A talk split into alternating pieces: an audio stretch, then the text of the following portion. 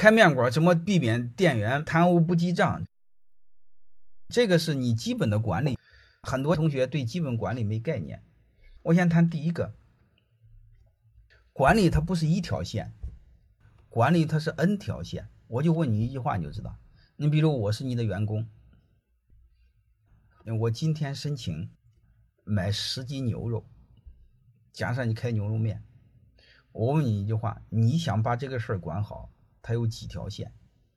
你看，你算算，第一，第一，他要申请请示，是不是要有记录？就是这不是不是留下了记录啊？你可以把它理解为审批线。再另外一个呢，他买这个呢，他是不是要从财务上报销或借钱？是不是有一个资金的链条？还有一个你会发现，如果他去买回来，回来是不是要入库？入库的人是不要签字，这是不是三条线？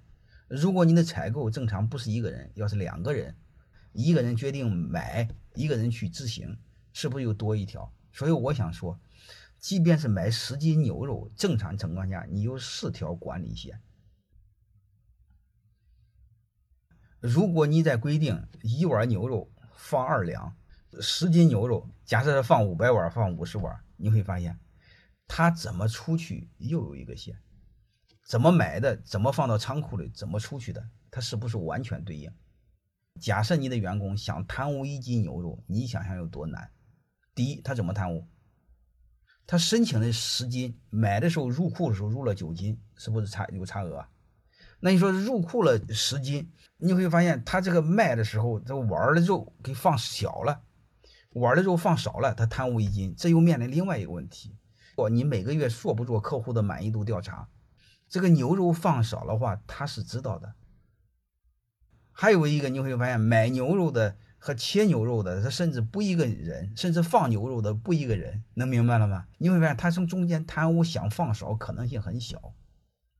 所以你会发现，弄弄弄的，本来想卖两百碗呢，结果他妈少十碗，你说这肉去哪了？